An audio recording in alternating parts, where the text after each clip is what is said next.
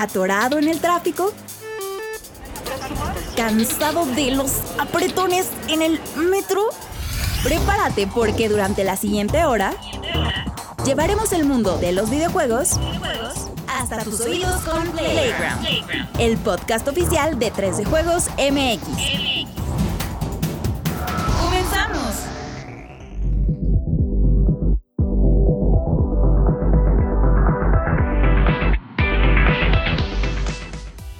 Amable comunidad de 3 de Juegos MX, ¿cómo están? Después de dos semanitas de reposo, hemos regresado a este espacio, esta tertulia de videojuegos tan deliciosa.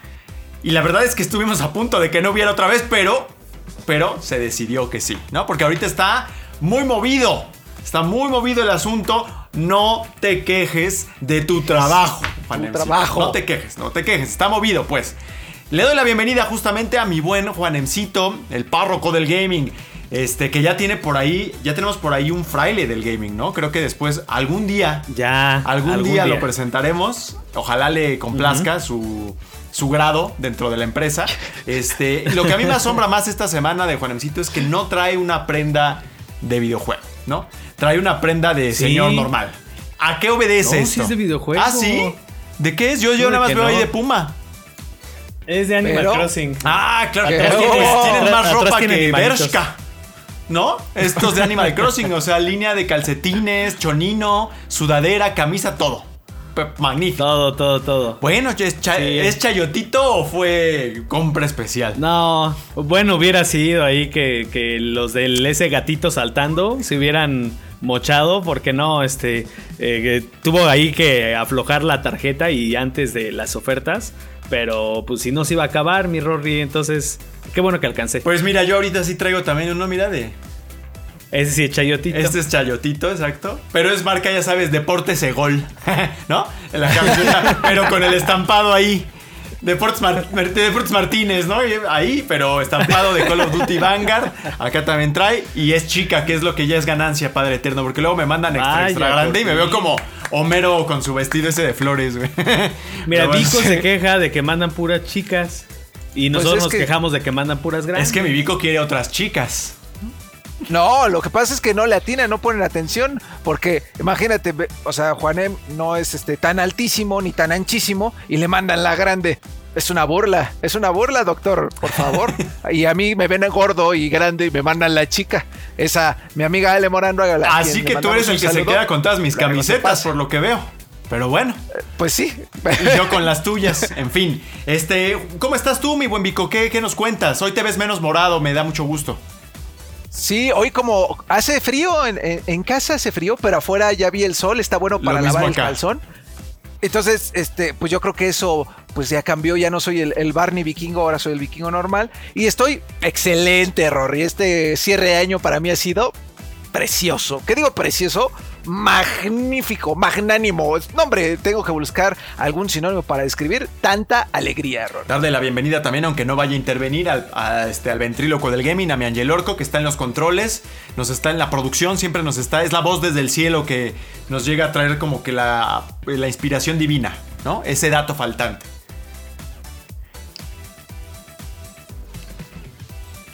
Justo, justo estoy aquí percibiendo Ah, sí, las, este. las ondas eh, del, del venusinas, de las Pléyades, que nos dicen, ¿qué nos dicen, Juanemcito?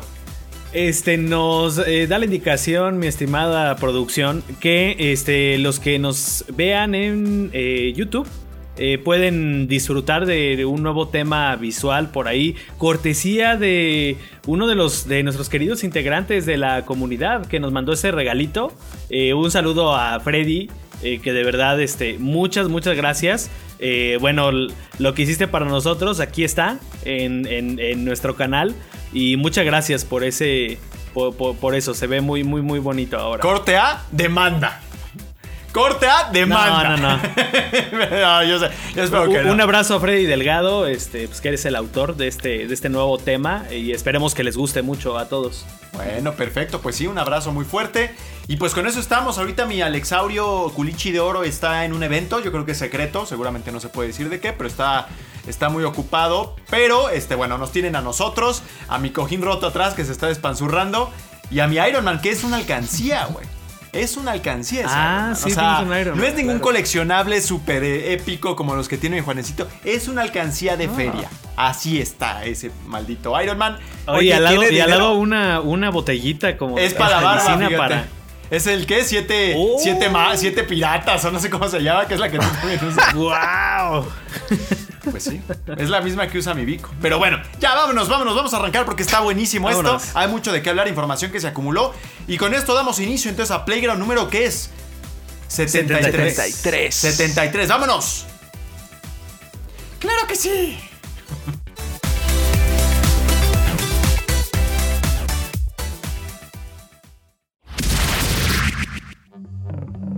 Los temas más relevantes de la industria del videojuego están aquí, en la opinión de la semana. Esta semana en Playground no podíamos dejar pasar la buena racha que está teniendo Xbox para cerrar el año. Analizamos lo que ha pasado con sus lanzamientos recientes. También volvemos al tema de Activision, Blizzard y todo lo que sucedió en semanas recientes, pues la cosa no pinta muy bien. Finalmente cerramos con Marvel Games, en especial todo lo que tiene que ver con Square Enix y su reconocimiento de que el juego de los Avengers quedó por debajo de lo esperado.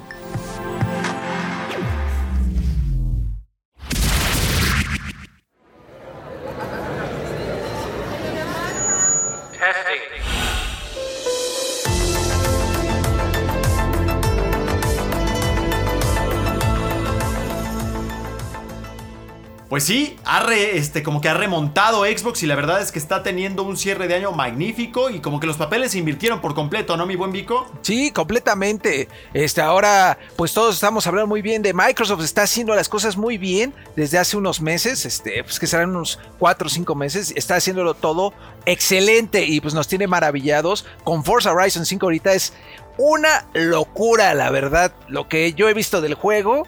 Es una maravilla. Ya lo puse a descargar justo eh, hoy, 10 de noviembre, que estamos grabando. El juego salió oficialmente ayer, 9 de noviembre. Yo ya lo puse a descargar porque no me lo puedo perder. Así, así la cosa. Sí, la verdad es que a mí también me cierra muchísimo el ojo, ¿eh? Y, y- y hay que ser honestos, la verdad es que el primer año, de hecho tiene un buen rato que un juego de Xbox a mí no me llamaba, yo no soy de Halo, como que Gears ya me cansó, la verdad no había algo y Forza sí que me está cerrando el ojo, aquí tengo el Xbox Series S, lo voy a hacerle así, mira, una buena desempolvada de las telarañas y a encenderlo. ¡Está vivo!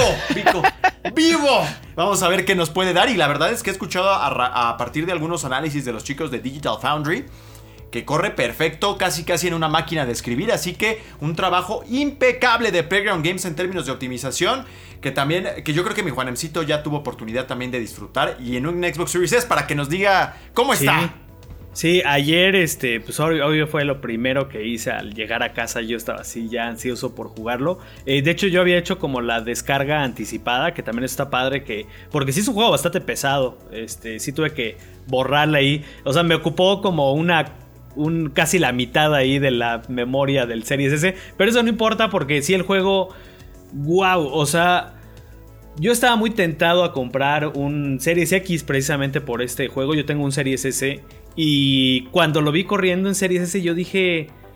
Es que sí me puedo aguantar. O sea, si ahorita no estoy ansioso por jugar Halo, sí me puedo aguantar con mi Series S. Porque la verdad corre de manera espectacular. O sea, corre tan bien que yo creo que me voy a comprar ahí como el. eh, lo estoy jugando en, en Game Pass, pero a lo mejor compro el DLC, pues para ya estar listo ahí para las actualizaciones, para las expansiones, que como ya es tradición esta serie va a haber dos. Eh, híjoles, la verdad es de que es está tan bonito lo que, la manera en la que representaron México, o sea, ver lugares que tú ves prácticamente por la ventana o que no sé, a mí sí sí me, ¿Está, Teran- me- ¿Está Tenancingo ahí, güey? ¿Lo encontraste? Fíjate que no, pero sí algo, o sea, el, el volcán que le dicen la Gran Caldera es este eh, inspirado en el Nevado de Toluca, o sea, la la silueta que tiene y el cráter, bueno, el Nevado de Toluca no tiene lava, evidentemente, pero sí el cráter está inspirado en el Nevado de Toluca. Entonces, yo abro aquí mi ventana y lo primero que veo es el Nevado de Toluca. Entonces, prácticamente muchas de las vistas que tengo en Forza es lo que pasa cuando abro la ventana, aunque ahí estás en Baja California, ¿no? Y ves el volcán. Y aquí estás en Tenancingo y ves el volcán, ¿no? Pero la verdad es de que sí está padrísimo. Este. Y bueno, eso es nada más como que pues la puntita del, del iceberg de, de, un montón de cosas. Eh, ahora que estaba haciendo la escaleta, me sorprendió mucho lo bien que le está yendo a, a este Microsoft Studios, bueno, a, a, la división de juegos de Microsoft, a Xbox Studios, porque tenemos para todo y para todos los gustos y de los, algunos de los juegos mejor puntuados del año los tiene precisamente Xbox. Este, y sí, como dices, volteando la tortilla, porque sí, el año pasado el escenario era muy diferente. Cuando se estrenaron las consolas de nueva generación, había un lineup muy fuerte del lado de PlayStation. Digo, por lo menos que, estaba Demon, el remake de Demon Souls. Estaba Sackboy. Ratchet. Está. Ah, bueno, no fue precisamente bueno, sí. de. No, Ratchet no fue el lanzamiento, ajá. Pero estaba este Demon Souls, estaba este Sackboy. Estaba este, el, el, este Astro, ¿qué es? Astrobot. Astrobot que venía incluido. La verdad es un buen juego ese. Es un buen A pesar juego, de que sea un jueguito de 6 horas, está increíble. Estaba también. Este, ¿cómo, ¿cómo se llama? Ah, se me fue, se me fue, se me fue. Había otro. Ah, Spider-Man, por supuesto, Miles Morales. Spider-Man. Sí, la verdad es que fue un, un, buen, un buen cierre de año para PlayStation el anterior con el lanzamiento. Pero ahora todo está al revés y, y, PlayStation se queda sin nada para el cierre de año. Y la primera mitad todavía en Play hubo cosas importantes como Returnal y Ratchet precisamente Ajá. la primera mitad del año. Pero después de esa mitad del año, digo, aunque tuvimos las reediciones de Ghost of Tsushima y de Dead Stranding, realmente cosas nuevas no tuvimos. Digo, ni hablar del State of Play de hace unos días que fue verdaderamente de, de, de, de, miedo lo feo que estuvo, ¿no? O sea, estuvo de verdad así como, pues, sin, si no tiene nada que decir, no diga nada. Que se duerma otro o sea, ratito estuvo, el PlayStation porque... Horrible. Estuvo muy, muy feo. Y, y, digo, ahí viene, viene Horizon, vienen otras cosas. Pero lo que es para Navidad, o sea, quien vaya a estrenar una PlayStation Navidad, digo, tiene los juegos que ya se estrenaron el año pasado y a, principios del año, que es un, es un catálogo bastante robusto, por supuesto, pero cositas así, fresquecitas, nuevas, no hay. Y del lado de Xbox, pues eh, ahora sí ha habido meses de, de, de una, una, buena bonanza, ¿no? No, y, y, con el beneficio del Xbox Game Pass que eh, le entrega todos estos juegos Psychonauts, Age of Empires 4, si tienen una PC que lo pueda correr bien, un título que también está bien optimizado para un abanico amplio de equipos, incluyendo algunos más modestos como el tuyo o el, este, o el mío, este jovencito, que uh -huh. no se nos olvide, está Forza y viene Halo, que para muchos es... Eh, es el sinónimo de Xbox y de sus exclusivas y de todo lo que de todo lo que Microsoft es en términos de videojuegos es Halo. Entonces va a ser muy importante lo que hagan en diciembre. La verdad es que es un cierre fantástico para la marca y un problema logístico y un problema de planeación importante para PlayStation, que no se va a morir de esto. Ya veremos el año que entra qué tiene para ofrecer, pero de momento sí cierra con algún problema. La realidad es que yo uso mi PlayStation 5 para los multiplataforma también, pero eh, sí está un poco empolvado en términos de, de exclusivas y demás, ¿no? Entonces una situación ahí un poquito desafortunada. También hablar acerca de, del tema de la escasez, que no tenemos muy claro cómo está impactando en cada una de las compañías. Hace, hasta hace poco veía que había disponibilidad o existencias de Xbox Series X y de Xbox Series S, lo cual viene muy bien con el hecho de estos juegos. En el caso de PlayStation, pues no sé qué tanto les esté afectando, pero no hay juegos. Entonces ahí tienes como que una balanza medio rara que no habíamos visto en otras generaciones, ¿no, mi buen Vico? Sí, justo PlayStation está tomando cartas en el asunto. Ya va a ser una inversión fuerte para que haya eh, en una fábrica de chips para que combatir esta escasez y poder satisfacer la demanda de PlayStation 5. El lado de Xbox yo supongo que también están pues pendientes de la situación. Justo avisaron, ¿no? Creo que hace una semana de que iban a reforzar eh, la producción. No sé si va a aplicar a todos los mercados, pero bueno, Así estaba en general. Sí, porque esto de, de, la escasez de componentes, que es lo que está afectando la fabricación de eh, dispositivos electrónicos en general, porque no solo afecta a los videojuegos, amigos, también a los celulares, a las tablets, etcétera, pues es algo que creo que no se dimensionaba al principio de la pandemia, ¿no? Es algo que ninguno de las empresas que se dedican a esta onda digital, pues pudo haber previsto y justo eh, pues, los agarraron a todos en curva y por eso hay bastante escasez. De hecho, ahorita que estamos grabando inicia el buen fin y ya hay algunas cosas que se está, están volando. Hubo, no sé si todavía haya en, este, eh, cuando estemos ya eh, publicados nuestro, nuestro bonito podcast, PlayStation 5, hay Xbox Series X, hay Xbox Series S. pero sí, vaya que tienen que poner atención ahí las compañías para no quedarse fuera de la jugada, hombre, porque imagínate que el mercado de celulares, que es bastante grande, acapare todos los componentes necesarios. Entonces, PlayStation creo que ahí está tomando cartas, lo está compartiendo, eso también importante, está diciendo, estoy trabajando en esto ya, eh, pues le estoy inyectando dinero a esta compañía en Japón para la fabricación de así eh, en, masa de, de microchips. No sé si Xbox esté haciendo algo similar de, no se preocupen gente, ya compramos esta fábrica que está ubicada aquí en este Sacramento. no sé, y este, para hacer los chips, ¿no? O estos, eh, estos simios mexicanos les estamos pagando el extra para que hagan más, más, más chips, ¿no? Que muchas de las cosas de Xbox se hacen aquí en México, por cierto. Es cierto, por eso también su servicio técnico a veces es tan ágil, ¿no? Porque todo está, muchas de las cosas están aquí, ¿no? Entonces, ahora la gran pregunta es, mi buen Juanemcito, con estos buenos resultados, me parece que tiene 92 en, consola y 91 en PC, eh, Forza Horizon 5. Eh, en el papel por lo menos luce como un serio contendiente a Gotti, ¿no? Eh, pero efectivamente no es... No recuerdo la última vez que un juego de carreras fue, fue GOTY. Creo que no ha habido, al menos en la era de los Game Awards de Geoff y de lo que eran antes los de Spike, TV, que eran como que el antecesor directo, si no mal recuerdo. Pues nunca hubo un juego de carreras que. que que ganara este, este galardón y este año pues podría ser, aunque por supuesto que va a enfrentar una competencia importante en la forma del propio Psychonauts 2, en la forma de de qué otro título tenemos que haya sido muy bueno este año. Bueno, por supuesto de It Takes Two, que para mi gusto fue un gran, gran juego. Eh, en fin, o sea, hay, varios otros eh, contendientes. Se me está escapando por ahí alguno, no sé. ¿Returnal fue extraño? ¿Crees que fuera contendiente sí, también? De, hecho, mira, eh, tenemos aquí, y estos son los números de Metacritic, tenemos el dato.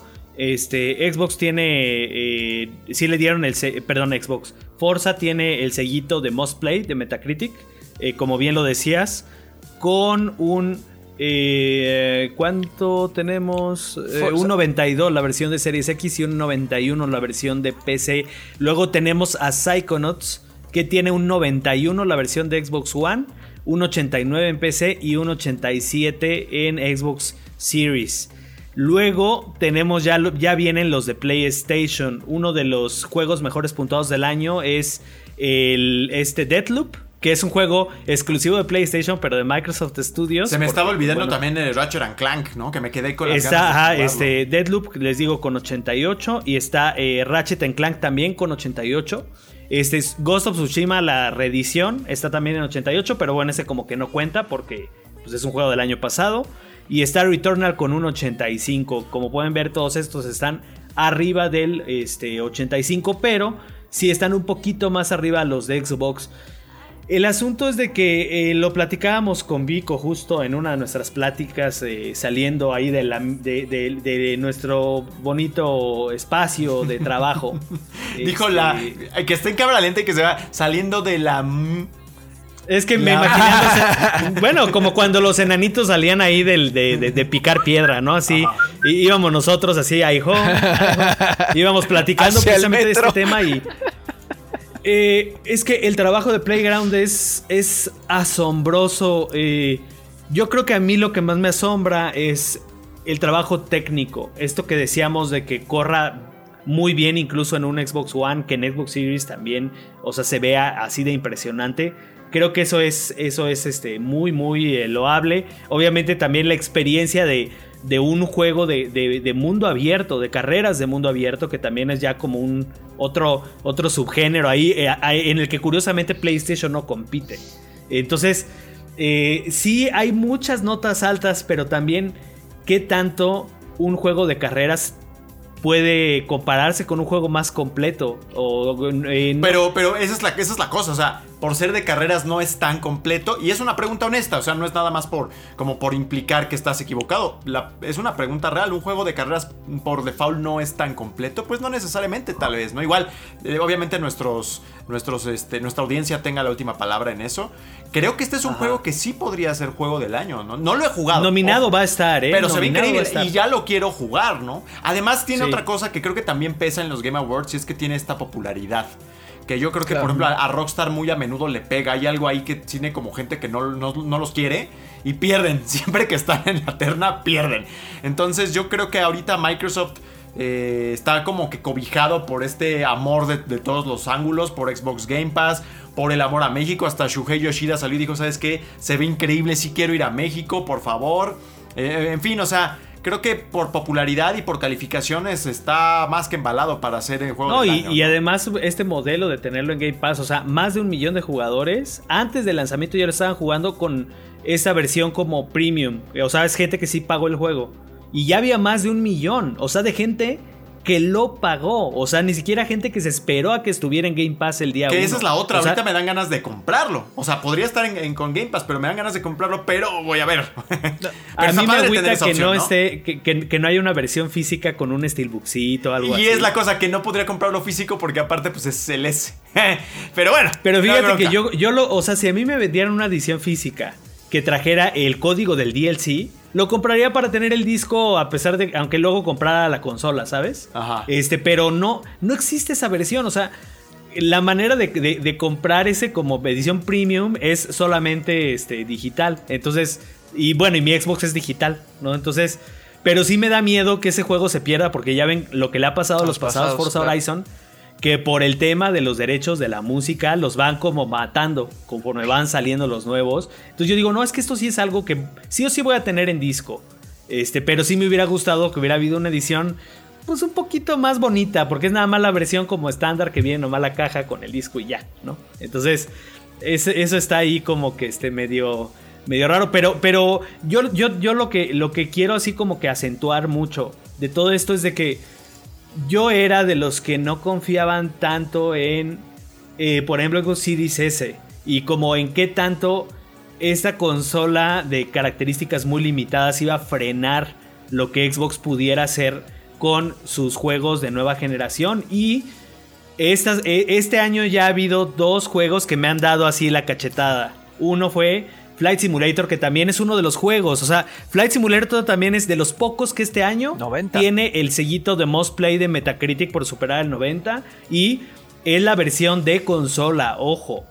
Porque ciertamente Microsoft Flight Simulator el año pasado se jugaba muy bien en, en PCs, pero no corre de manera óptima en cualquier PC. Es un juego muy, muy, muy demandante. Y lo que hicieron para hacerlo encajar, obviamente Xbox Series X es una máquina muy poderosa, pero que este juego corra así de bien en Series S, que es la, la consola en la que yo lo probé, también a mí me deja pensando que realmente la chamba técnica que están haciendo estos equipos es eh, altísima, o sea, el mérito que tienen los ingenieros ahorita de Microsoft, porque estamos de acuerdo también que lo que ha hecho Playground con, con Forza Horizon es también algo, eh, de alguna manera, un tech demo de lo que puedan ser, de lo que pueden hacer los próximos juegos de Playground, incluyendo Fable, que ahí viene y que ya llevan Ajá. creo que tres años trabajando en él. Entonces, si así va a correr de bien en una consola que ahorita en buen fin encuentras hasta en 5 mil pesos, o sea, wow. O sea, de verdad que yo me sorprende mucho y yo me estaba medio arrepintiendo un poco de que decía, híjoles, ¿por qué agarré Series S en lugar de la X en su momento? Y ya ahorita quiero jugar Forza en 4K y todo eso. Pero ahorita yo digo, ok, si, si los multiplataformas los estoy jugando en PlayStation, realmente estos juegos exclusivos están corriendo también muy bien en Series S. Creo que es el complemento perfecto de, de mis otras consolas, que bueno, pues sí tenemos todas, ¿no? Entonces, eso a mí me alegra mucho que, que Xbox realmente no le esté fallando a, a- a- quien no tiene la consola más cara de, de su línea, ¿no? Sino que realmente estén haciendo un esfuerzo porque sus juegos este, exclusivos pues corran bien en, en- toda su, su familia de consolas. Creo que eso, es- eso es algo que sí debemos de reconocerle. Y bueno, lo de Game Pass que mil veces le hemos echado sus flores, ¿no? Así es, entonces pues bueno, de- como que ahí van haciendo este sube y baja, vamos a ver eh, la primavera o el año entrante pinta bien también para PlayStation y no sabemos si en los momentos en los que lance sus juegos, sean este Horizon Forbidden West o God of War Ragnarok, eh, haya eh, como un contrapeso de parte de Xbox o sean puntos en donde Xbox no tenga nada, ¿no? Entonces pues estamos así, ¿no? De- de verdad que qué satisfacción para por, por Xbox, qué satisfacción que sea México, la neta, eso está bien padre. Y este y para todos los que tienen un Xbox Series S, el programa de Xbox Game Pass también ha sido un acierto enorme. Eh, sustentable o no, pues es rollo de ellos, parece que sí, están apostándole, quedamos en 30 millones según Strauss Elnick, el detective que había aventado ahí la sopa.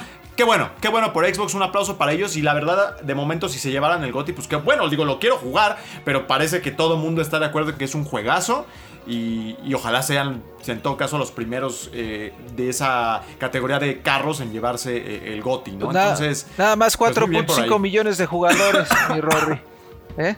Cuatro- Se me fue 4.5 bien millones de jugadores entre todo, ¿eh? Que es este PC, los Xbox varios, el One también entra aquí. y Recuerden que lo que dicen es que corre también muy bien en One. Corre muy bonito. Yo es- al principio les decía que lo estaba descargando justo en Xbox One, porque pobre, ¿no? Y este también eh, en, en- en nube, también lo juegan en nube, en la nube lo están Sí, jugando. sí, sí. eh, de hecho, bueno, está muy interesante este de Digital Foundry porque fueron a las oficinas de Playground, me parece, y tienen ahí todas las herramientas con las cuales ellos pueden probar el rendimiento del juego en todas las plataformas con un solo control. O sea, están todas las consolas en el Dev Kit. Con todas las pantallas y con un solo control puedes mover el mismo juego para que veas exactamente lo mismo en todas las pantallas. Está fenomenal. Y esa transparencia te habla de un estudio que hizo también las cosas, que no tiene ningún empacho en que venga gente y vea todo lo que hasta lo presumen, ¿no? Y efectivamente lo tenían en un Xbox One eh, viejito de los en el Dev Kit, ajá. corriendo y también corría pues bien, ¿sabes? O sea, un trabajo impecable de optimización de parte de estos muchachos. ¿Qué pasó? Es que no fue lo que pasó, por ejemplo, en el cambio generacional de Xbox, de Xbox Eh, 360. que fue Xbox Forza One, Horizon sí. eh, 5. El 2 Ah, el 2. fue Forza Horizon 2. Si ustedes ven los videos comparativos en la versión de 360 y la versión de One, o sea, hay un abismo. Y ahora sí le llaman como esa capacidad de escalar los Ajá. juegos con, con, bueno, con la nueva tecnología. Lo están haciendo este, bien, ¿no? y de O nuevo sea, ahí pues rinde que- frutos la jugada a largo plazo que ellos establecieron hace tiempo en donde hablaban de que ya no había generaciones y que todo eran como modelos más avanzados o menos avanzados como que de un mismo ecosistema y bueno pues parece que está rindiendo frutos a, a años de que hablaban de eso, ¿no? Si tienes un Y no, Xbox no One, pasa como con hacer. Play, que está este cobro por las este, versiones, upgrades. ¿no? Que si te cambias de generación, todo eso, ¿no? Sí, la verdad También muy ahí bien. amigables con el usuario. Muy bien, y no queda más que esperar al final del día, yo siento, esta pues producción de nuevas propiedades que va a venir de la mano de Bethesda, ¿no? En, en buena medida va a ser de la mano de Bethesda con un Elder Scrolls, con este About, con estos juegos nuevos, porque la verdad es que sí que está padre, pero también tienen poco todavía, hasta que vengan esos juegos tienen como que los sospechosos habituales. Pero sí, sí que vengan esos nuevos juegos, ¿no? Para que no haya estos espacios vacíos. Y bueno, pues ahí está. O sea, para que no diga que no se habla bien de, de Xbox, la verdad es que lo merecen y lo han hecho fen- fenomenal. Y ya quiero jugar Forza y un aplauso y padrísimo. Chido. Y de la gloria nos vamos a la infamia, ¿no? Porque en este lapso de dos semanas, pues Activision Blizzard se- este, continuó pues revolcándose en, el lodo en el que está metido, ¿no? En un tremendo lodazal eh, que está arrastrando a todo Blizzard ahí a la infamia. Además, creo que si bien rematan con un informe trimestral eh, positivo, no le ha ido bien a, a Call of Duty Vanguard en términos de calificaciones y vamos a ver cómo le va en ventas, pero no le ha ido bien. Entonces las cosas no están marchando muy bien por ahí. ¿Por qué no nos actualizas un poco, Juanemcito, de qué ha pasado, no? Sí, mira, lo que, con lo que empezamos fue eh, con la cancelación de BlizzCon Online. Eso fue hace un par de semanas. eh, justo, bueno, no tuvimos Playground dos semanas, entonces por eso hicimos como la reca- recapitulación de los hechos. Este, lo cancelaron, ¿no? Este, y bueno, decían, tenemos que enfocarnos en nuestra audiencia en lugar de en un evento. Va a haber anuncios de todos modos de nuestros juegos. Eh, la siguiente cosa ahí fue más bien algo bueno. La familia de Blizzard creció. Eh, porque pues ya fue como la absorción total de este estudio maravilloso que a mí me encantaba, que es Vicarious Visions. Oye, pero es buena noticia, creo que no, ellos al menos no lo tomaron muy bien, ¿no? Creo. Ellos no lo tomaron bien porque también como que ni siquiera se enteraron en el momento en el que en el que ya les quitaron el nombre, ¿no? Porque de alguna manera Vicarious Visions conservaba cierta independencia. Para quien no tenga muy en cuenta qué hacía Vicarious Visions, bueno, ellos fueron veteranos desde la época de, de Tony Hawk, este, eh, Guitar Hero. Ellos, ellos tuvieron un gran papel en todos estos, en toda esta rama Toys to Life. Les tocaba uno de los juegos de Skylanders porque los iban campechaneando entre Toys for Bob, este, Vicarious Visions, este, Vinox incluso también ahí agarraba, así como Call of Duty que tiene un estudio cada año. Así Vicarious Visions, bueno, le tocaba como uno de estos juegos familiares y luego se clavaron mucho en Crash. Ellos este, hicieron, eh, bueno, trabajaron en estas este, eh, remasterizaciones, hicieron Crash Bandicoot 4, si no me equivoco, o fue de Toys for Bob. Bueno, ahí luego se me cruzan los cables, pero bueno, estuvieron muy, muy involucrados con todo lo que se hacía de Crash. Y después de esos juegos familiares, eh, dijeron, ah, bueno, ustedes hicieron un remake excelente de eh, ustedes trabajaron muy bien en esas remasterizaciones. Háganme también una un, remake, remasterización de Diablo, ¿no? Y los pasaron a, Blizzard. Y ahora, pues ya son Blizzard, ¿no? O sea, adiós el nombre de Vicarious Visions. Ahora ya aparece. Eh, dicen que va a ser Blizzard Albany. Pero ya el estudio prácticamente desapareció y se integró por completo a las filas de, Blizzard y de alguna manera hubo talento que sí alcanzó a brincar del barco. De hecho, eh, los, los, hermanos que fundaron Vicarious Visions, eh, yo creo que en cuanto empezaron a ver toda esta revolución, lo que hicieron fue se, fueron, se llevaron talentos clave del estudio y fundaron un estudio que se llama Velan, Velan Studios, que son los que hicieron este juego de Mario Kart de realidad aumentada, mm, Mario Kart Live, y también este, trabajaron en Knockout City con eh, Electronic Arts. Entonces, ¿eh? de alguna manera, lo que, que, también es un juego colorido, como de, de la onda de estos juegos familiares que ellos venían haciendo en su última etapa con Activision, pero lo que es Vicarious Vision como tal se murió, ¿no? Se fue ahí eh, absorbido por Blizzard. Y después, bueno, viene la noticia. Pero hay paréntesis, porque al final es buena noticia quizá para Blizzard. Pero en términos generales es otra noticia incómoda o que, que tiene una como que la, óptica de esta noticia no es buena desde afuera, ¿no? Porque matas como que la tradición de este estudio. Este, pues me parece que muere con eso la oportunidad que ellos tenían de hacer otras cosas. Claro. Y aparte se quejan de que se enteran casi casi por televisión. Sí, que lo, lo, leí en ¿Cómo? Ajá, trabajo aquí? dicen, bueno, pues está hablando por un lado, nos estás hablando de que las cosas van a cambiar, de que van a ser transparentes y todo, y de pronto es como de, ah, ¿qué crees?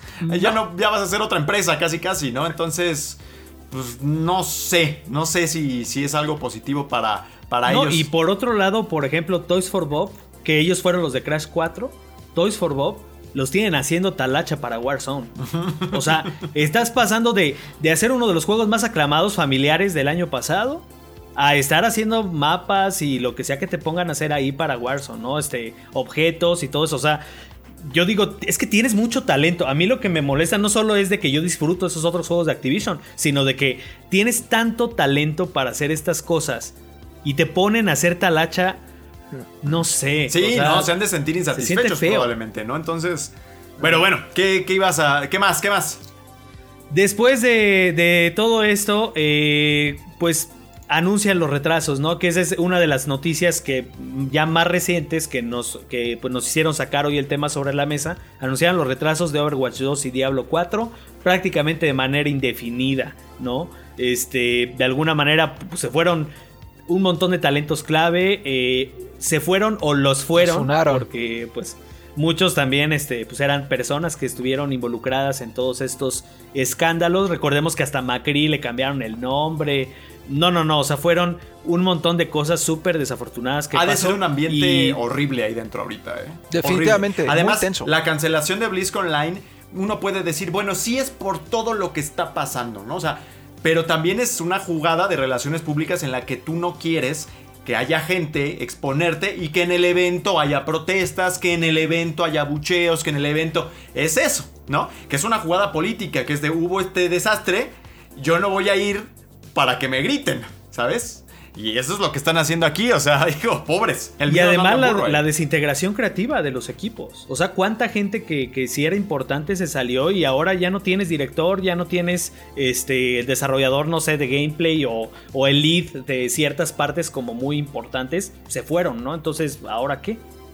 Pues sí, y, mientras tanto, pues por ahí salió Bobby Kotick diciendo que iba a sacrificar sus bonos anuales o algo así, una cosa, una jugada marginal que yo creo que no pone felices más que a los inversionistas, yo creo, porque a nivel empleado es como de, bueno, a mí en qué me ayuda eso, ¿no? Eres rico. Sí, es que es Bobby el humilde Kotick, se te olvidó su mote de en medio, es Bobby el humilde, por eso, Rory. Entonces, muy, muy, muy dura la situación que se está viendo ahí. También me parece que por una serie de tecnicismos, eh, Activision trató de bloquear uno de los pleitos en los que estaba metido, decir esto no procede porque hubo un tecnicismo ahí en donde más que más que una defensa legítima moral era aprovecharse de un error de los que te estaban atacando y decir, "Ay, este por la cláusula C ya no me puedes atacar", pero no es como que yo no hice nada malo, que se borraron este eh, los agravios ni nada, sino que por un tecnicismo y llega un juez y les dice, "No, sigue adelante una de los tantos demandas, porque la verdad es que ya ni siquiera sé cuántos procesos está siguiendo la compañía en eh, paralelo, ¿no? Al mismo tiempo. Y la realidad es que ellos van a continuar, ¿no? O sea, esto, las empresas son más grandes que la vida misma y esto más que les afecta en relaciones públicas, les afecta en sus acciones, que es donde realmente quizá viene lo, duro de la situación. Si tú ves los últimos meses o las últimas semanas, sí ha habido un declive importante en su valor de acciones que te habla un poco de eh, qué tanto se tiene confianza en el futuro de la empresa, ¿no? Entonces, pues ahí está el lío. Sí, de hecho, en cuanto anunciaron los retrasos de Overwatch y Diablo, hubo una caída de 10% en las acciones, pero bueno, pese a todo, eh, el, último, eh, el último reporte financiero del último trimestre fue bueno, porque pues viene, viene Vanguard, ¿no? Y, y de alguna manera Warzone la sigue rompiendo, tal la sigue rompiendo que, que Activision prefiere a todos sus estudios a ponerlos a trabajar en una sola cosa en lugar de, perder el tiempo con otros juegos que a lo mejor hasta sean una inversión para ellos en falso, ¿no? Entonces, Warzone le está rompiendo, Call of Duty ahorita le está rompiendo, entonces que no nos sorprenda que sea un cierre de año espectacular a nivel de ventas con Call of Duty Vanguard para... Y con todo lo que va a ser la transformación del mapa de Warzone en este escenario del Pacífico, que seguramente va a revigorizar las ventas in-game de mil y un cosillas. Y sí, como dices, la cosa con Call of Duty es que es imparable. Yo recuerdo hace 10 años escuchar a Michael Pachter especulando sobre si la saga Call of Duty había llegado a su pináculo, con lo cual se podía esperar que bajara. Y la realidad es que eso no ha pasado. Y de hecho el año anterior tuvimos un Black Ops Cold War que para mí fue un mal Call of Duty. no, le, no pasa nada. No pasa nada. O sea, siguen, siguen muy bien por ahí. Entonces, pues bueno. Triunfó el bueno, mal. yo, veo aquí un poquito el ganón en algunas de estas situaciones y creo que ya lo había mencionado en algún otro episodio.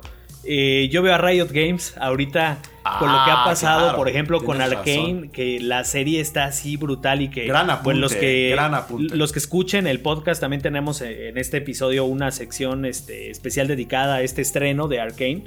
Yo de alguna manera, eh, y digo un poquito de lejitos porque no es mi especialidad ni los juegos de Blizzard ni los de Riot, pero yo veo pues este también como pues como analista un poquito pues muchos paralelismos, ¿no? Tienes un juego de un shooter de héroes de un lado, lo tienes también del otro lado, tienes un juego de cartas, lo tienes del otro lado, eh, tienes eh, todos estos esos productos también multimedia como cómics, series, todo eso de un lado los tienes enfrente también y ahorita Riot, o sea, vemos que acaban de anunciar un, un jueguito que va a salir en Switch, un runner en Switch y en PC dentro de nada. Este, los tienes ahí también con este el lanzamiento que hubo de LOL para móviles. También gana un poco, pues me parecería que Amazon, ¿no? Porque ellos están entrando a, este espacio de los MMO con New que también son un territorio tradicionalmente dominado por Blizzard que tiene a World of Warcraft y la realidad es que yo no sé cómo estén sus números, pero el hecho de no escuchar nada tampoco puede ser una extraordinaria señal, ¿no? Y es un juego que sí ha tenido sus altibajos. Ese es un título que ha tenido puntos muy muy bajos donde se había la preocupación de que muriera. Estas expansiones que tiene periódicamente lo han ido levantando y ahí está, pero cada vez está, como bien dice Juanem, está cada vez más competido el espacio donde antes Blizzard navegaba casi solo, ¿no? Entonces, pues es momento para que Riot, Amazon, otros competidores, pues empiecen a voltear hacia estos juegos que, como dices eran de Blizzard, Blizzard era la autoridad y que ahorita pues otras empresas también están como que dando mucho de qué, de qué hablar en esas áreas y pues bueno, al final pues ojalá que le vaya bien, o sea, Activision es uno de los de los competidores pues, muy fuertes, ¿no? De la industria, de los que cada año marcan tendencia, de los que cada año dominan el mercado. Y creo que también, este, pues, ojalá que sigan, que, siga habiendo juegos buenos, ¿no? Al final tendrán que hacer cambios porque sí que queda el antecedente de lo que puede pasarle a una empresa enorme si es que hay una crisis de recursos humanos suficientemente grande, un escándalo suficientemente grande como este. Porque al final ese, ese bajón de, valor accionario seguro que se ha traducido en muchos millones de dólares en pérdidas para la compañía, reales, por, por problemas de, de, ahora sí que de oficina. Entonces, pues bueno, a ver que eso quizás sea positivo para, para la industria. Y otra cosa que queda ahí pendiente, mi Vico, que es la discusión como que está por ahí abajo, siempre navegando, es la de la sindicalización de los desarrolladores de videojuegos en Estados Unidos, ¿no? Que es algo que se viene discutiendo desde hace tiempo y que las compañías no quieren. Y claro, porque se entraría en la defensa del trabajador, ¿no? Y eso es algo que no se pueden permitir. Y que de hecho ahorita que menciona a Riot, Riot también ha tenido dos que tres escándalos, pero a diferencia de mis amigos de Blizzard y de Activision, Riot se actúa, sí hace las cosas. Por eso, eh, de pronto, a ver quién fue. Vámonos, vámonos. Y esto no se va a permitir, no vamos a tolerar esto acá. Incluso creo que en los eSports de, de, League of Legends ha habido dos que tres escándalos y tampoco lo toleran. O sea, son muy, muy de esto no lo vamos a tolerar en nuestra empresa. Somos una marca de videojuegos y aquí debe ser diversión y debe ser para todos. No debe haber acosos, ni cosas feas, ni explotación laboral, ni, ni bla bla bla, ni blu blu blu. Tiene que ser todo buena onda. Por eso, estrellita Riot, la neta. Y pues esperemos que la sindicalización suceda para que también tomen conciencia de que aunque seamos trabajadores digitales, nos incluyo porque pues, nosotros también estamos medio metidos en esto de gremio, eh, pues tenemos derecho a vivir, ya sabes, a hacer otras cosas que no tengan que ver con estar aquí tecleando miles de horas una reseña o estar ahí programando miles de horas para que el otro haga la reseña, ¿no? Estaría bien que la defensa del trabajador yo sea algo que voy a apoyar siempre. Vamos a ver qué tanto impulsa eh, esa, iniciativa que en California viene cobrando forma desde hace algún tiempo. Y bueno, otra, otro gran, eh, otra gran controversia que hubo en días recientes fue la de Marvel's Avengers, un título que no termina, no termina de morir. Creo que la forma más... no termina de morir y Square Enix, la verdad es que en su, en su afán por reconocer los errores que hubo con este título, eh, se metió como en un debate otra vez, ¿no? Porque, ¿qué, qué pasó, mi Juanemcito? Hablaron ahí de, de Crystal Dynamics y demás, y bueno. Matsuda, este, pues uno de los líderes de la compañía en una de las juntas de, de accionistas reconoció que Avengers, pues no, no levantó. De, este, textualmente dijo: Marvel's Avengers fue un título ambicioso que enfocamos dentro del modelo de juegos como servicio. Tuvimos que afrontar desafíos durante el desarrollo y finalmente pudimos lanzar el juego, pero el título no fue tan exitoso como nos hubiera gustado. Eso fue lo que dijo y también dejaron entrever que posiblemente pues una de las razones es de que estás poniendo un estudio como Crystal Dynamics que te hace juegos excelentes para un jugador y estamos hablando de un reboot de, de Tomb Raider que fue increíble. O sea, el 1 fue buenísimo. Este, trabajaron codo a codo con Eidos este, también para, para cerrar la trilogía. Y, fue muy bueno lo que hicieron con Tomb Raider. Los pasas al modelo de juegos como servicio y las cosas no funcionaron. Tan no funcionaron que uno de, las, de los escándalos de, de estas semanas que no hubo Playground fue que eh, eh, prometieron cuando anunciaron el juego, nunca van a ver aquí microtransacciones para cosas que afecten directamente el juego. Todo va a ser eh, completamente cosmético, este, trajecitos y colorcitos para los calzoncitos de los héroes. Y resulta que dijeron, ah, pues se nos hizo fácil poner ahí unos potenciadores de pago, ¿no? Si pagas, eh, sube rápido ahí, ¿no? De nivel, este. Eh, la verdad, eh, me alejé un poco del juego los últimos días. No sé exactamente qué era lo que hacía, pero sí era un juego que alteraba la progresión. Entonces, obviamente la gente se encendió. No sé si esto fue a raíz de que regalaron el juego en Game Pass. Este, y que, bueno, pues ya lo estás dando en Game Pass a ver cómo lo monetizo. a ver de cómo cualquier manera. A ver cómo compenso, que de todos modos, pues Microsoft debe darles una muy buena compensación por tenerlo en Game Pass, pero cómo le saco ahí un dinerito extra, porque también, siendo sinceros, el juego ha tenido soporte constante. Vimos primero a Kate Bishop, luego vimos a Hawkeye, luego vimos la expansión de Wakanda este año, que fue muy robusta. O sea, se viene Han querido. Ahí viene Spider-Man. O sea, han querido inyectarle eh, pues este contenido, pero en, lugar del clásico modelo de que pago un Season Pass y me das todo, no, no pagas por esto, pero bajita la mano te estoy metiendo ahí. Pues cositas que están molestas y al final es un juego premium. Es que si, desde el principio hubieran dicho es un juego free to play, pues tienes derecho a meterle todas las cosas cosméticas para monetizarlo. Entonces, estuvieron ahí en un limbo raro en el que si es un juego premium, si tiene una campaña premium, pero tiene estas otras cositas que de alguna manera van a mantener el juego como servicio. Entonces, lo que dice Square Enix es, nos equivocamos aquí claramente, no es lo que queríamos. Ahorita viene Spider-Man, ya pa' qué, ¿no? Muchos dicen ya pa' qué. Y además está la polémica que es exclusivo de PlayStation. Este, y pero ellos siguen confiando en ello, ¿no? Este Square Enix dice, nosotros creemos que los juegos como servicio van a seguir creciendo. Prueba de ello es Babylon's Fall de Platinum Games, que también Platinum Games haciendo un juego servicio, qué onda, ¿no? Pero bueno, Square Enix sigue creyendo en ello y yo creo que sí, o sea, lo digo incluso como consumidor, yo me doy cuenta que gran cantidad de juegos que yo consumo son juegos como servicio. Sí, ya lo son, incluso Animal Crossing. sí, pues ahorita ya, ya nos metieron un DLC ahí, que es el último, pero de alguna manera son juegos con soporte constante. Smash Bros. también ya lo es, de cierta forma. Obviamente Call of Duty. Lo fue dos años, ¿no? Todos los juegos de deportes, Grand Theft Auto Online. O sea, de hecho podríamos empezar a hablar de que ya la balanza se inclina más en volumen hacia los juegos como servicio, eh, eh, cuando en relación con lo que son las experiencias single player totalmente contenidas aisladas, como un The Last of Us 1 y una The Last of Us parte 2, que si no me equivoco tiene por ahí un multiplayer todavía en ciernes, ¿no? Eh, no sé cuánto tiempo vaya a demorar. Y pero que ese, multijugador podría ser un servicio. No, es que es lo que va a ser, lo que le va a dar ese giro. De hecho, yo jamás hubiera esperado que un Ghost of Tsushima tuviera multijugador y lo acabó teniendo. No he escuchado mucho de él, yo no lo probé, pero es, es darle ese giro de como servicio. Lo interesante que, veo ahí es que como que en el caso de Sony por lo menos sí se concentran mucho en la experiencia contenida single player. A veces ni siquiera te dicen nada sobre el multiplayer nada. Y ya que todo el mundo está feliz con el single player, de que se llevó todos los elogios y demás, dicen, va a tener esto y sale luego.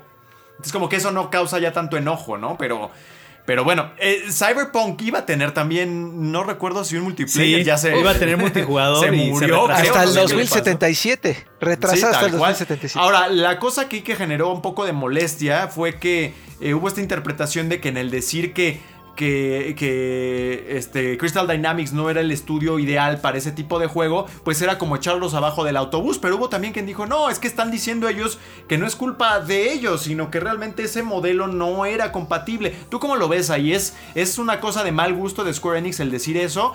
¿O realmente es lo opuesto, mi buen Vico?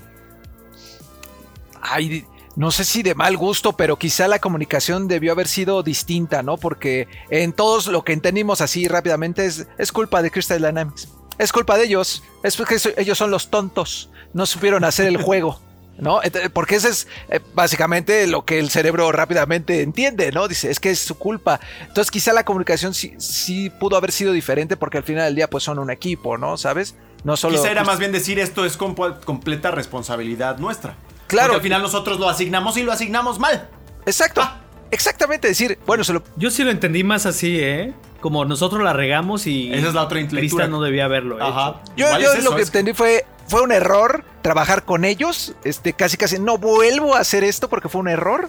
Este, y bueno, más bien, sí la onda es este, bueno, cometimos errores eh, en el lanzamiento de esta cosa, Vamos a trabajar duro para ver si la podemos reposicionar y los próximos juegos que lancemos no van a tener este tipo de errores. Prueba buena de ellos es Guardians of the Galaxy, que la neta, pues por lo que escuchamos de Angelito, que fue el encargado de, hacer la reseña para 3D Juegos México, pues está muy bien, está muy sólido, es un juego, una experiencia redonda, padre, música increíble, por ahí tiene un soundtrack increíble, no necesitas como tantas cosas para hacer un juego sólido, con buena calificación que tiene 80 y cacho, ¿no? 80 y... Eh, este.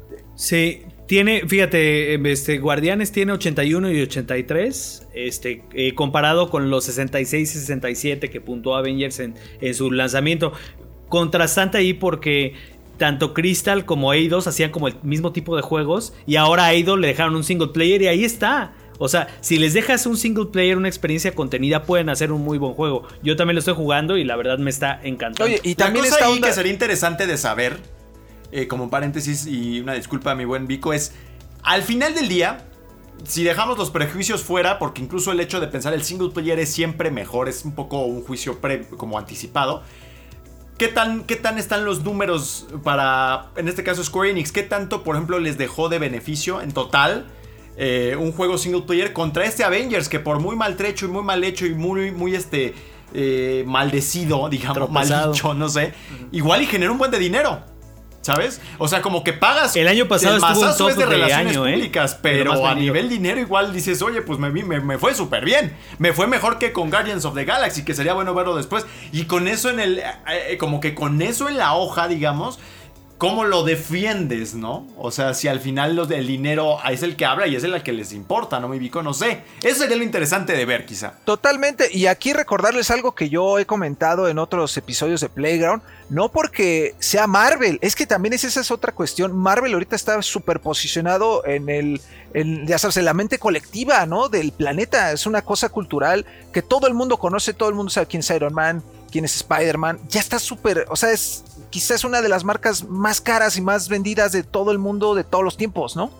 Entonces, no el hecho de que digas, tengo esta licencia de Marvel, o, ten- o en mi juego Es van a salir estos personas, este estando pero, en mi juego va a salir este estando pero, significa que el juego o el camino que tome va a ser el adecuado, ¿no? Tienes que ponerle mucha atención a cuidar no solo la licencia, sino cuidar tu imagen como estudio que desarrolla juegos, ¿no? A lo mejor algo muy distinto hubiese sido si le hubieran echado un montón, si hubiera sido responsabilidad de 3, 4 estudios. Recuerdo el caso de Overwatch que tuvo ahí asesoría de este de Pues es de Activision. 3, 4 estudios, Vico. Pero Sí, o sea, estuvo también este Eidos, también estuvo involucrado en Avengers, también creo que incluso Nixes, que fue el estudio este que acaba de comprar PlayStation. esto es al final, el- pero al final es, es Crystal Dynamics el, el- el- lo que decíamos. el, el líder, Es sí. Crystal Dynamics el, el problema, ¿no? Si hubiera sido algo más colectivo, quizá, este, hubiera salido mejor. Recuerdo mucho, te digo, el O que caso lo Overwatch. dicho así, al menos es culpa de todos.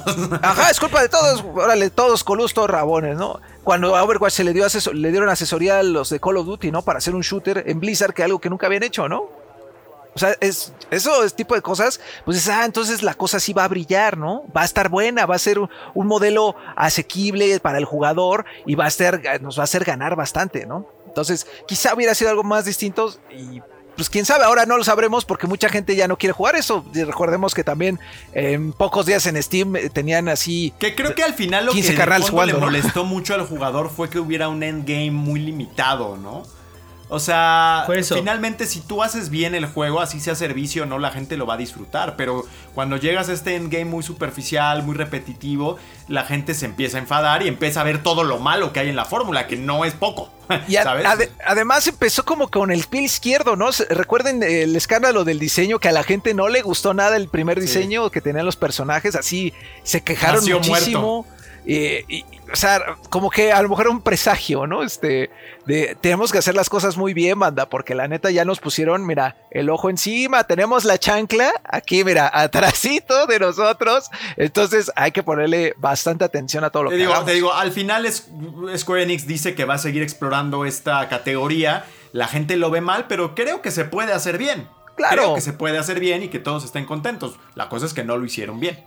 Es el tema. Y finalmente también Marvel, eh, digo, es muchas cosas en videojuegos y hay lados donde le está yendo muy bien, como el caso de PlayStation. O sea, Spider-Man, este, yo creo que fue ese juego de Spider-Man, el primero, este, fue una de las razones, yo creo, por las que ya Sony al final sí se decidió en comprar Insomnia, que digo, finalmente fue un socio de mucho tiempo, que tam- pero que también hizo juegos para otras compañías como Sunset Overdrive de, de Xbox. Este, y, y yo creo que por Spider-Man fue una de las razones por las que PlayStation dijo, ahí está el billete y tráiganme este estudio. Y, este, y, y ahorita no solo sigue trabajando en Spider-Man, también está trabajando en Wolverine.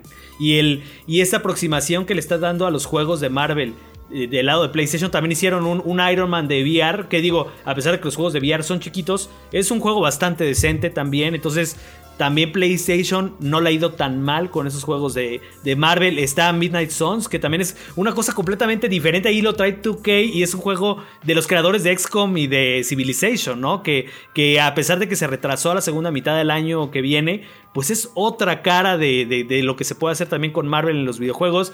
De móviles no se diga cuánta cosa hay ahí de que Marvel Future no sé qué cosa y que seguro también son minas de oro. Entonces, pues bueno, de alguna manera Marvel sigue haciendo su emporio también del lado de los videojuegos y con muchas compañías, pero ahorita aquí este, eh, pues Square Enix en específico son los que tienen que poner ahí en una balanza qué es lo que van a hacer. Y yo, la verdad, Espero que Guardians of the Galaxy le vaya súper bien en, en, ventas. En, números, ventas. Yo de verdad los invito a que lo compren si les gusta Marvel, porque a mí me gusta Marvel. Yo lo compré y lo estoy disfrutando mucho porque yo ese es el, tipo de juegos de Square Enix de Marvel que quiero.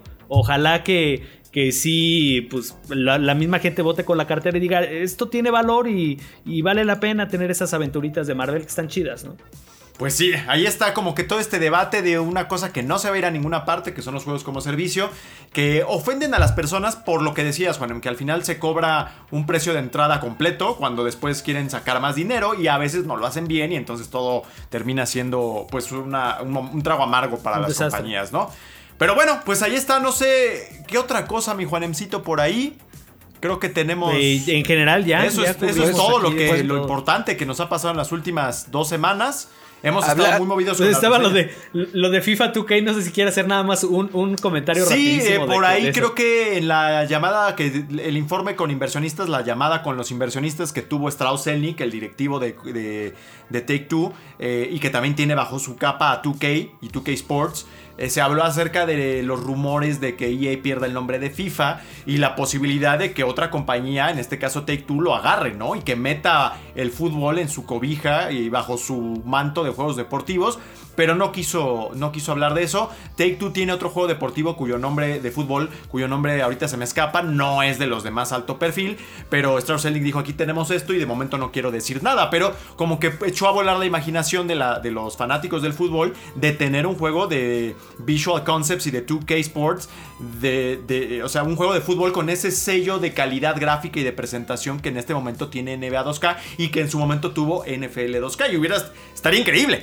Y sería como, como que un batazo que caería en un jardín inexplorado, porque la neta es que nadie hubiera esperado que meterlos a ellos en la fórmula. Estaría muy padre. Estaría muy padre tener a, 2K en el, en el fútbol soccer, pero ya veremos. Ya a mí sí me gustaría. Habrá que ver. A mí sí me gustaría. Eh, y la verdad es que no hay nada que les impida. La cosa y es que EA va a seguir teniendo la exclusividad sobre un montón de clubes. O sea, el tema ahorita no es del todo el nombre FIFA, sino el hecho de que entre EA y eh, Konami se están este pues peleando por todas las exclusivas de los clubes. Y si no tienes eso, eh, no tienes nada. O sea, está, está bien difícil ahí. Pero bueno. Tienes Piamont. Tienes el Piamont. Bueno, pues ahí está. Muy buena plática. Échenle un vistazo a Forza. Díganos qué les parece. Cómo están disfrutándolo con, con este Xbox Game Pass. ¿Qué les parece todo el asunto de Blizzard? Y qué, qué les ha parecido también el juego de Marvel's Avengers, The Guardians of the Galaxy. Continuamos con, con Playground número 73. Vamos.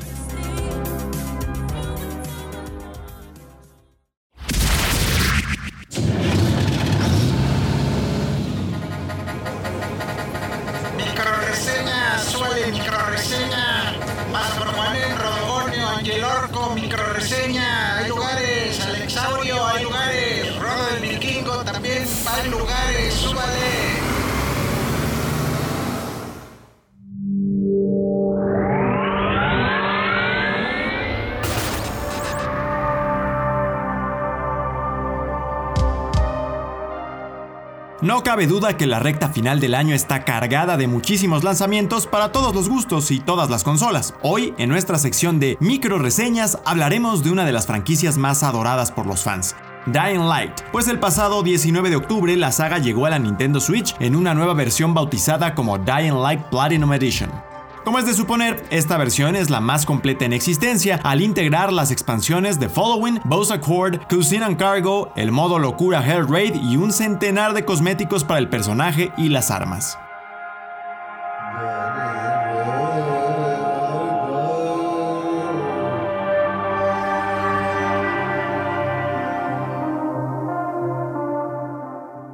Si tú eres una o uno de los que no conoce nada sobre Dying Light, te explicamos brevemente que se trata de un juego de acción, RPG y horror en primera persona ambientado en un mundo abierto. La ciudad de Harra es azotada por un misterioso virus, el cual transforma en zombies a todos sus habitantes. Eso no es lo peor, algunos infectados mutan durante las noches adquiriendo habilidades especiales como correr más rápido, saltar, expulsar sustancias venenosas de su cuerpo y más. Es así que los habitantes y nuestro personaje, Kyle Crane, recurren al parkour, una disciplina necesaria y muy práctica para poder escapar fácilmente de estas amenazas.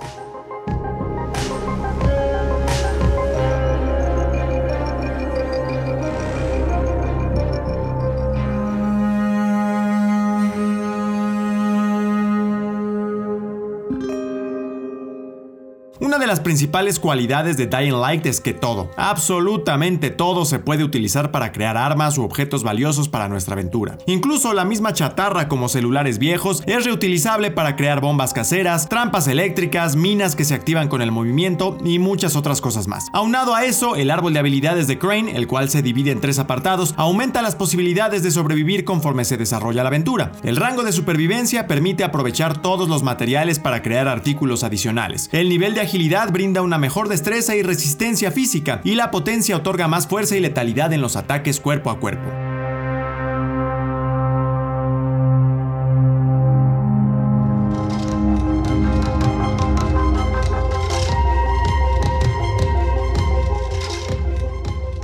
En términos de rendimiento podemos decir que estamos ante otro título bien adaptado para la Nintendo Switch, aunque con sus detallitos. Por supuesto que se ve un poco viejo si lo comparamos con títulos más recientes y del mismo género. Sin embargo, llevar tu partida a todos lados gracias a la portabilidad de la consola es un gran acierto y ni qué decir de los controles por movimiento, un punto a favor que abona la inmersión. Nuestro único reproche importante yace en el frame rate, una jaqueca recurrente en esta plataforma. Al ser un juego de mucha adrenalina, destreza, la fluidez de la cámara debe estar por encima de cualquier otra cualidad, pero aquí se siente tosca, lenta, provocando un poco de estrés durante las sesiones de juego. Esto también disminuye la capacidad de reacción cuando el personaje está huyendo de una emboscada de zombies, provocando ridículas caídas o incluso una muerte segura. Quizás este desperfecto sea más notorio para los veteranos de los shooters, pero está presente y no lo podemos dejar pasar.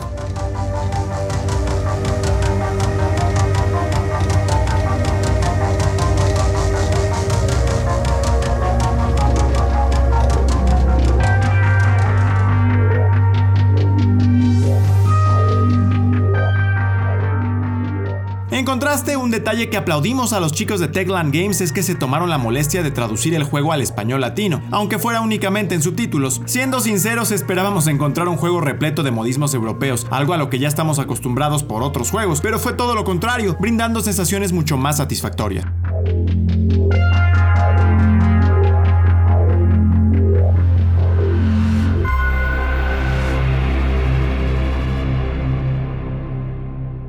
Dijimos al principio, si eres de las personas que no pudieron disfrutar de Dying Light en su momento, esta es una oportunidad de oro. Incluir los DLCs lo convierte en un juego que vale la pena, ya sea por su volumen de contenido o su historia. Y si a ti no te importa sacrificar el frame rate y la velocidad de la cámara, adelante. Este juego es para ti.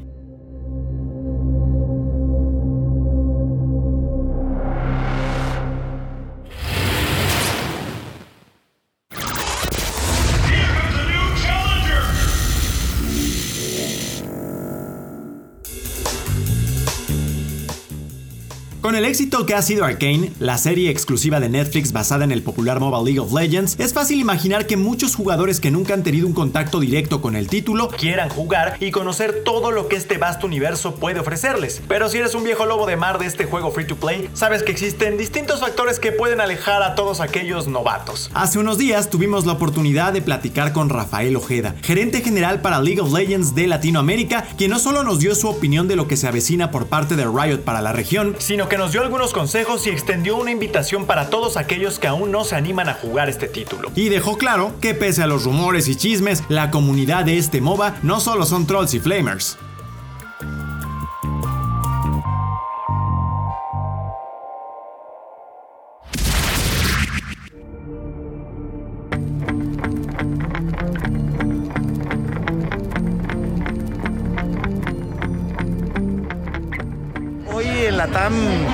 Tenemos muchos más jugadores de lo que teníamos cuando arrancó League of Legends o cuando tú te recuerdes o creas que fue el boom, pues al día de hoy tenemos muchos más, ¿no? Eh, afortunadamente Latinoamérica es una región que ha ido creciendo. Creo que Riot, eh, League of Legends como tal, eh, llegó a un punto en donde pues, encontramos nuevas formas de comunicarnos con los jugadores, ¿no? Siempre habíamos hecho todo de manera orgánica. Hubo, si recuerdas, pues algunas campañas que empezamos a hacer como para que más gente pudiera conocer y sobre todo para asegurar que gente joven siga jugando. Entonces, en todo el tema de apoyo a las ligas universitarias, etcétera, etcétera. Eh, y afortunadamente hoy está en su pico máximo, ¿no? Eh, en, el mejor año que ha tenido jamás. Eh, y yo creo que más gente lo va conociendo. los juegos afortunadamente van creciendo en todos los segmentos, desde mobile, PC, PC en este caso sigue creciendo. México en particular no es un país tan de PC, pero incluso aquí tiene un crecimiento bastante bueno. Entonces yo te diría que siendo Latinoamérica una región que está avanzando en tecnología, teniendo acceso al Internet, teniendo acceso a equipos que ya puedan correr nuestros juegos, ¿no? Que tampoco son de gran demanda eh, en una PC o en un teléfono eh, pues ahí está la oportunidad para que más gente lo conozca, ¿no? Y nosotros eh, queremos que el mundo, creemos que el mundo es de los gamers, ¿no?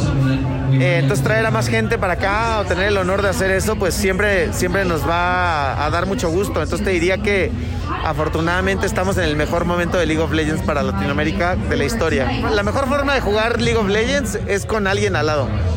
Eh, y poder ir pasando las penas y glorias, ¿no? League of Legends no es un juego para todos, pero sí es un juego que es un estilo de vida. Y yo creo que eh, el irte dando cuenta de eso y de la profundidad que tiene eh, es por lo que ha durado 11 años. Entonces te diría que es un juego que pues, tiene un gusto específico para cierta gente y que la comunidad es padrísima. O sea, lo, mismo de que se habla de que es tóxica o no, eh, te diría que está toda la otra parte. La comunidad crea cosas increíbles, eh, crea música, crea cosplay, crea arte. Eh, hay muchas formas de entrarle a League of Legends que acompañan a la experiencia del juego. En el juego en específico, le diría, juega con alguien. Tenemos muchos creadores de contenido increíbles en YouTube yo aprendí a jugar League of Legends por ver videos de YouTube. Entonces ahí puedes encontrar, hay muchas comunidades también que están dispuestas o servidores de Discord, en nuestros servidores de Discord de League of Legends Latam.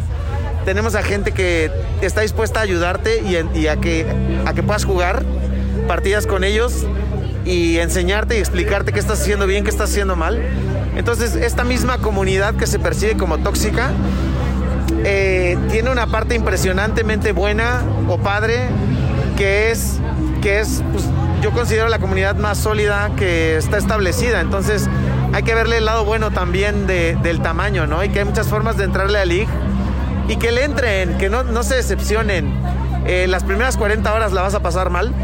Es lo que yo digo, no lo dice Riot, lo dice Rafael Ojeda, en su propia experiencia, ¿no? Pero vas a, vas a encontrar una curva de reto y de aprendizaje sin límite. Y decir eso de, un juego no es fácil. Este juego no tiene límite de aprendizaje. O sea, el mejor jugador del mundo sigue aprendiendo. Entonces, saber esto está increíblemente padre. Entonces, yo creo que no te desilusiones, éntrale, escríbeme en Twitter y yo te recomiendo campeones más fáciles de usar. Eh, y, y, nada, va a estar, va a estar buenísimo el ride, ¿no?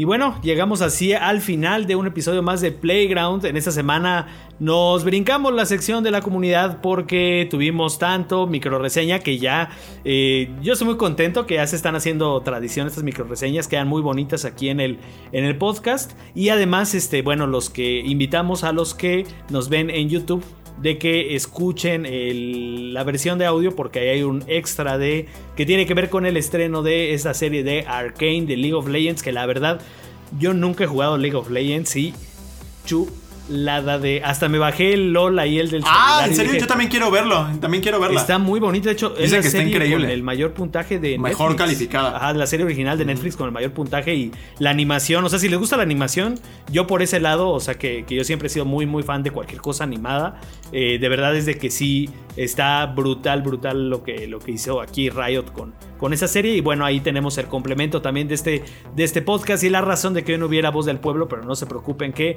seguirá viendo voz de la comunidad, por supuesto.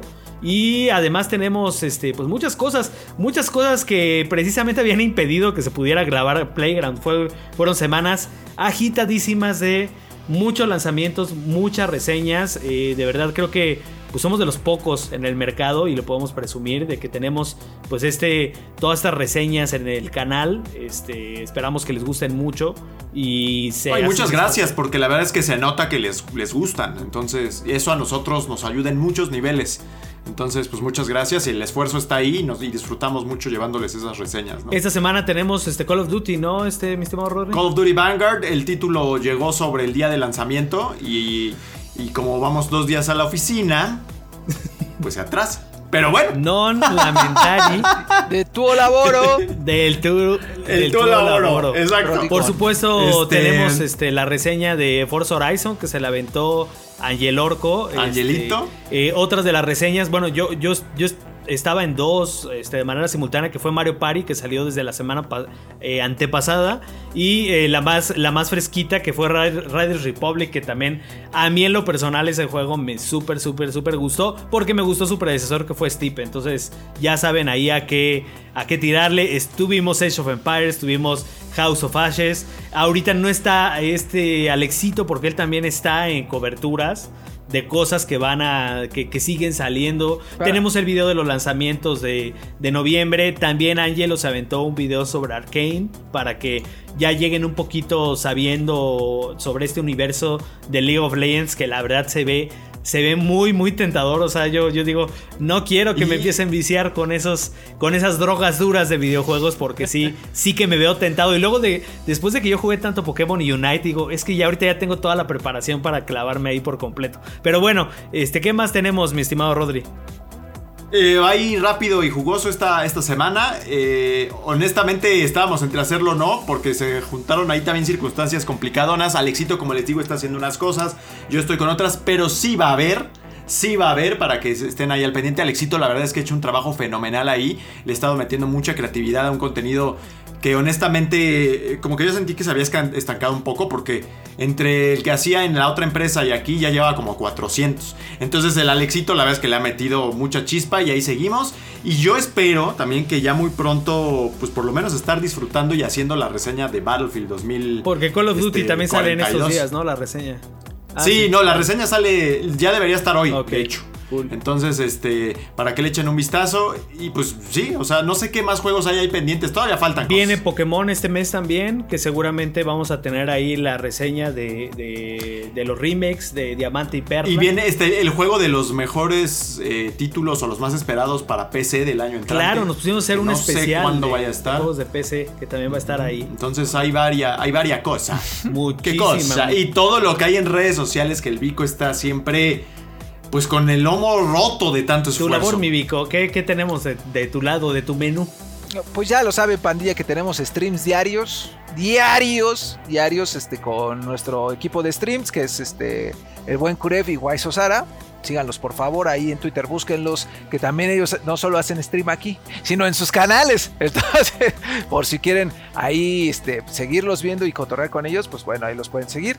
Eh, recuerden que tenemos videos curiosos. Hoy vamos a publicar uno, hoy que es miércoles 10 de noviembre, de pues motopatines, porque se me hizo muy curioso. En España se les hizo muy curioso y bueno, vamos a ver qué tal le va a este tipo de contenido. Recuerden que ya estamos saliendo un poquito del guacal para que tengan contenido variadito, divertido, que al final del día esto de los videojuegos debe ser divertido, entretenido y ese es nuestro objetivo, objetivo informarlos y principalmente divertir los memes diarios, amigos. Ahí chequen el TikTok donde también pueden encontrar la información. Los vale la pena, cortesía del buen Angel Orco. Ajá. Así mira, si tú no tienes tiempo, estás en el baño, en el retrete de la oficina y eres de los que ve TikToks, bueno, pues métete al TikTok de 3D Juegos México y ya vas a saber si conviene o no comprarte, por ejemplo, el Guardians of the Galaxy, el Call of Duty Vanguard en uno o dos minutos, rapidín, rapidito. No te toma nada nos ayudas mucho, si le das un like, por supuesto. Tenemos hasta musiquita de los viernes, bien Tenemos el playlist de los viernes en TikTok, este, que bueno, es una recomendación musical.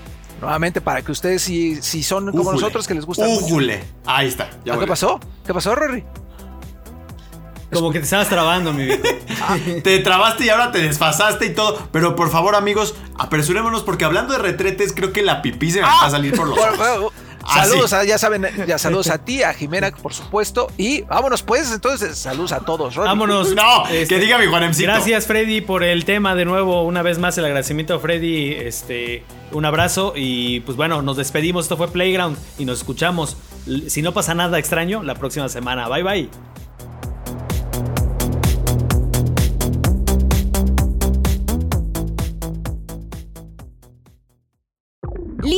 Ahora estás informado, distraído y relajado. Nos vemos en la siguiente edición de Playground, el podcast oficial de 3D Juegos MX. No olvides visitarnos en nuestras redes sociales, así como nuestro canal de YouTube y nuestra página oficial www.3djuegos.com. Hasta la próxima.